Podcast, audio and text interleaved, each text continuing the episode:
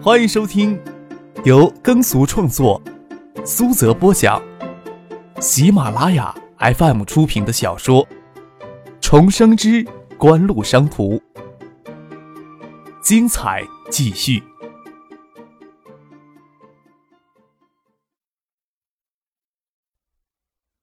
第七百四十六集。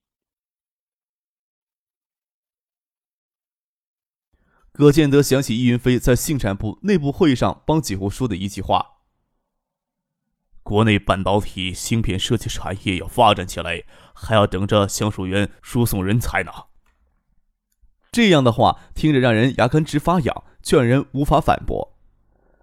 你在发什么愣呢？凌雪拨过了葛建德的下巴，让他看着自己的眼力，即使有些厌恶他，但是他在自己的美色诱惑前面前走神，还是让他心里隐隐不爽。我才建议啊，常听别人说，中兴微芯与华夏 NEC 建厂前后只差一年，采用的制程工艺相近，投资规模、建厂规模相近，又都建在了近业高新区，两座工厂大门都不过两公里呢。以后不会把中兴微芯与华夏 NEC 放在一块比较，那才叫真有鬼了呢。我却想，华夏 NEC 大概怎么使劲都比不过人家吧？你说信产部的人怎么想呀？耿崇阳会怎么想？耿崇阳会怎么想呀？他真是一点都不介意的戳葛建德的痛处，手抵在他的脸颊上扭啊扭。耿部长会怎么想？我怎么知道？葛建德心里有些烦厌，恶狠狠的抓住林雪的臀部捏着。我来北京之前与杨文杰碰过头，我们讨论讨论去，嗯，都想不明白锦湖在国内能有这么多钱。你从专业的角度来判断。觉得整个橡树园计划从九千年头启动到现在投了多少钱呢？你有没有跟严文杰上过床呢？葛建德问道。我跟你说正经事儿呢。凌雪将葛建德抓的自己屁股手拨开。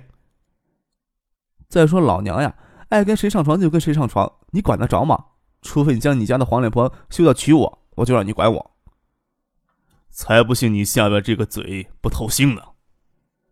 葛建德邪笑着说：“凌雪不跟他纠缠这个话题，说道：‘有些媒体呀，评估锦湖这两年多来往橡树园计划里投了有二十亿。’哼，二十亿打底都不够。”葛建德说道：“对专业领域的事物还是有着一般的判断能力。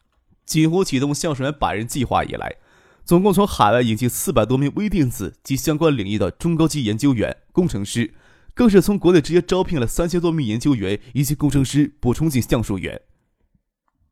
橡树园创投基金锦湖先后就拿了五亿真金白银出来，你以为十五亿能建一个近四千元研究人员规模的研究中心来？你们关心这个做什么呀？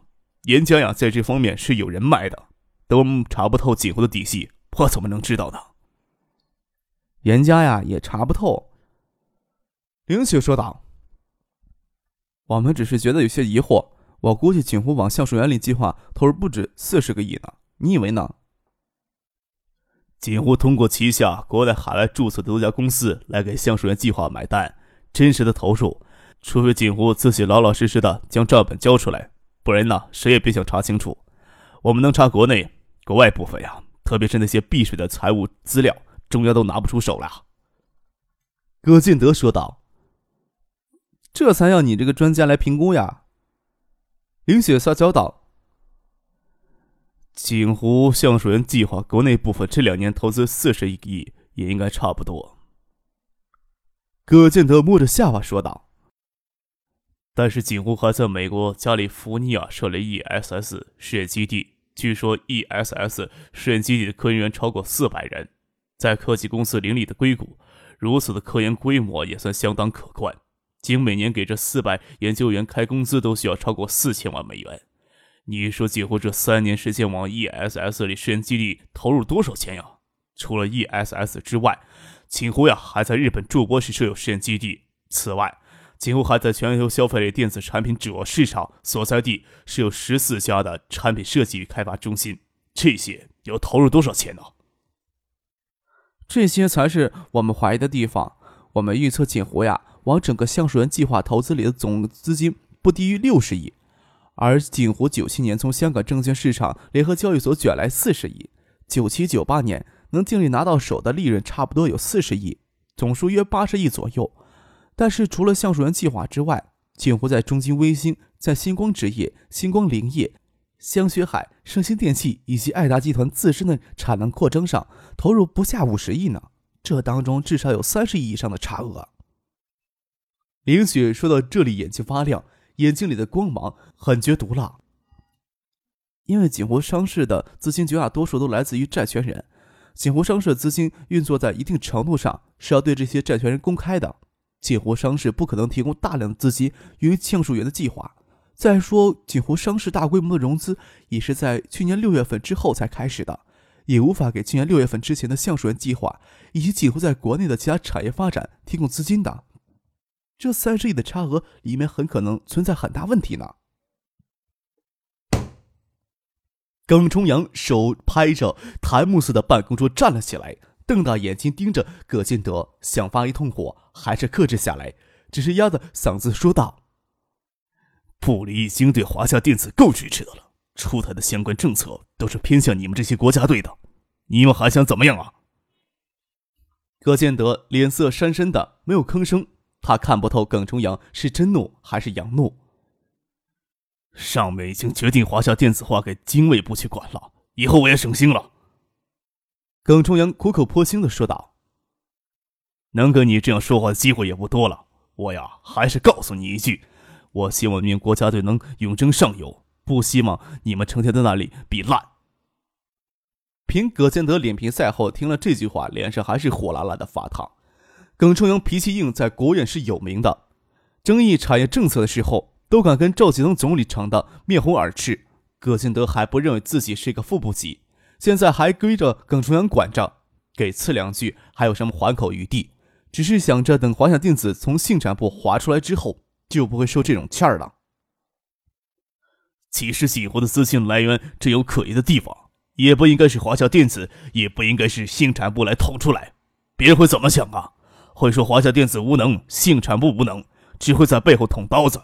总理们那里会有什么判断？你们先脑子想想吧。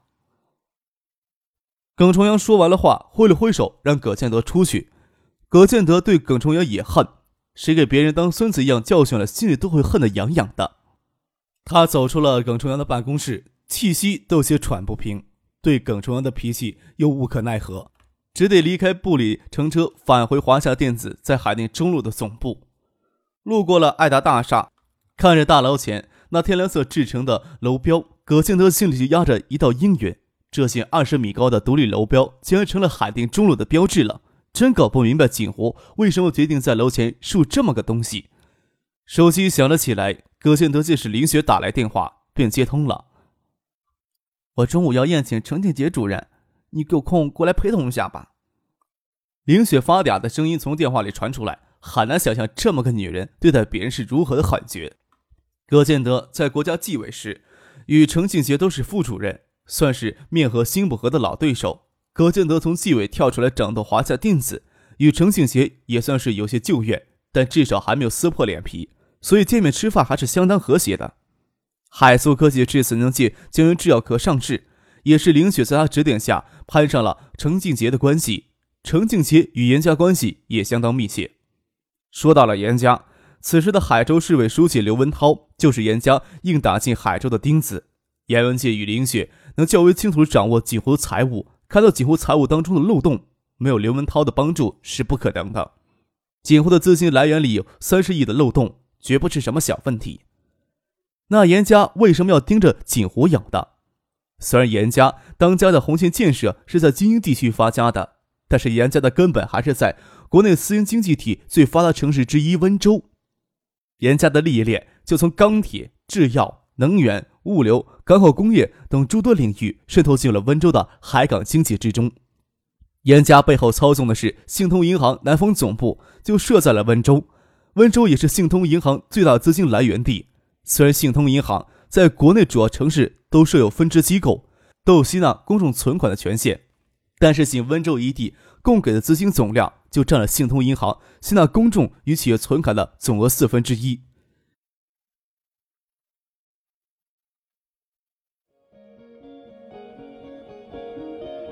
您正在收听的是由喜马拉雅 FM 出品的《重生之官路商途》。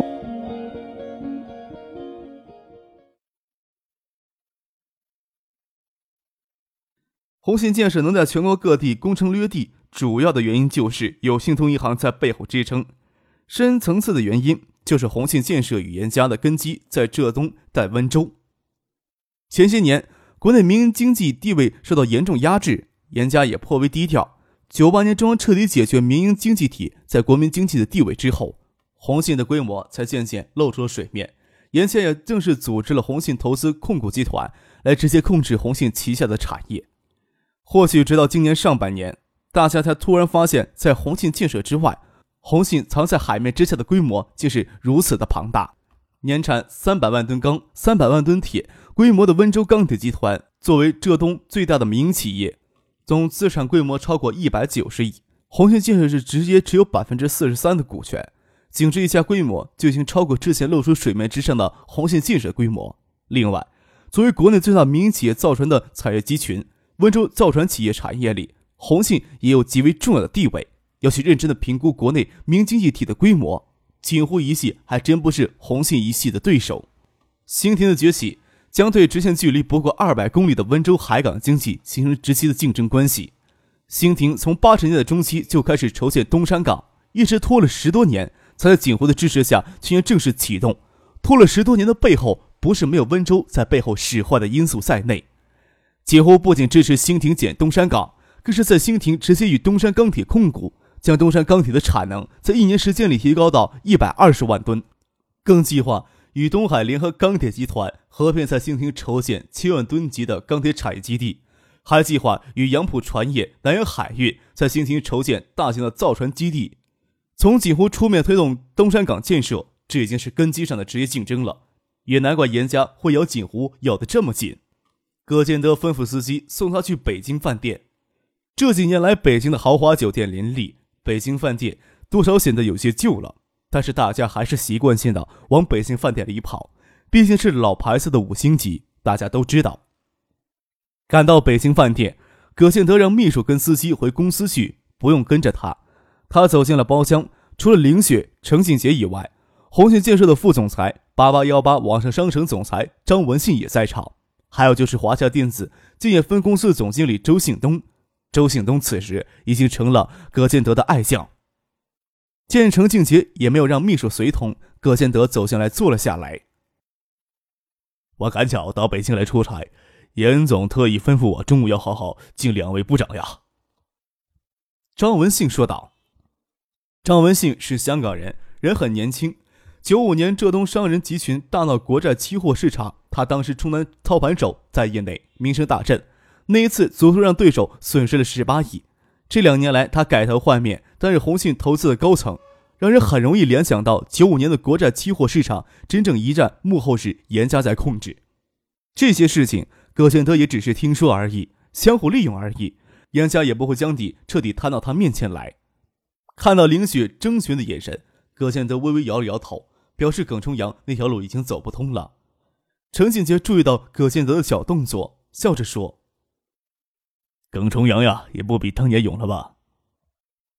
听程锦杰这么说，葛建德才知道林雪香这个家伙已经完全脱下来了。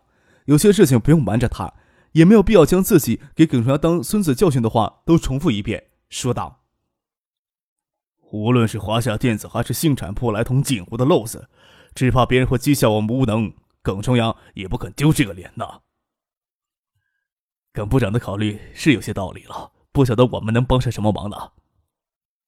张文信说道。葛建德摇了摇头，这种事上面没有个默认态度，耿重阳的态度也是手鼠两端，犹豫不定。他们在下面搅和，只会将耿重阳以及耿重阳更上面的人物推到锦湖一边去，将枷锁往自己脖子上套。程建杰笑着说：“徐学平呀，到江南任书记，是赵启宗总理强力支持的。”甚至还将唐学谦调到江南去配合他，大家都以为在背后帮锦湖说话最大老板就是赵启宗总理。不过据我所知呀，中金卫星与东山港两大大事儿，邹荣胜副总理关心倒是蛮多的呀。在中金卫星之前，国内未建晶圆厂生产线努力近二十年，前后三代线三次努力都以惨败告终，交学费就交到了好几十亿。中兴卫星直接从海外拉来两百多名的中高级工程师回国来建厂，哪个总理没有关心过呀？东山岛建港又是历来少有的大工程，直接关系到江南省的经济复苏，总理们关心也是很正常的。葛庆泽见程景杰一有所指的指出曾如胜来，有些疑惑的看着他，看他能不能爆出更足的料来。八几年，国务院是谁最先支持兴建东山港的？曾如胜副总理早年间呀，给农业系统时谁当秘书的？程庆杰故弄玄虚的说道：“这么扯关系的话，或者还有些远呢。不过兴平市委书记卡维涛恰恰却与那位副总理有些旧故之情。眼下呀，锦湖要给国内同时引进零点二五、零点一八微米的制成工艺技术，就算锦湖有再大的篓子，总理们也不希望看到有人这时候站出来捅啊。”葛建德也知道问题就出在这里，涉及到中兴卫星与东山港的成败，赵启东总理是不会袖手旁观，别人来拆锦湖的墙角的。赵启东总理有过于强硬的执政风格，让他在体系内也颇为孤立，树敌很多。要是他立场鲜明的站出来保锦湖，指不定会有更多人站出来跑锦湖的墙角。出于这样的考虑，他才想着是不是要怂恿耿崇阳去投锦湖呢？在国务院，耿崇阳也是很不得赵启东欢心的人。就算赵启东总理不站出来，锦湖背后也有叶家在支撑，一时之间或许还不能拿锦湖怎么样，但是只要撕开一道口子摆在那儿，就会上面积累越来越多对锦湖的质疑。没想到曾荣寿副总理也是站在锦湖那一边的，要不是陈锦杰说出来，一般人还真察觉不到。在葛杰的印象里，锦湖似乎与曾荣寿副总理并没有什么直接接触呀。宁可信其有，不可信其无。曾荣胜副总理在体系内的人脉比赵启东总理要好得多，他要帮着锦湖说话，其实比赵启东总理更加棘手。葛建德想到在耿成元的办公室里训他跟训了孙子一样的话，琢磨不透这是他的本意，还是他已经看到曾荣胜副总理与锦湖那若有若无的联系了。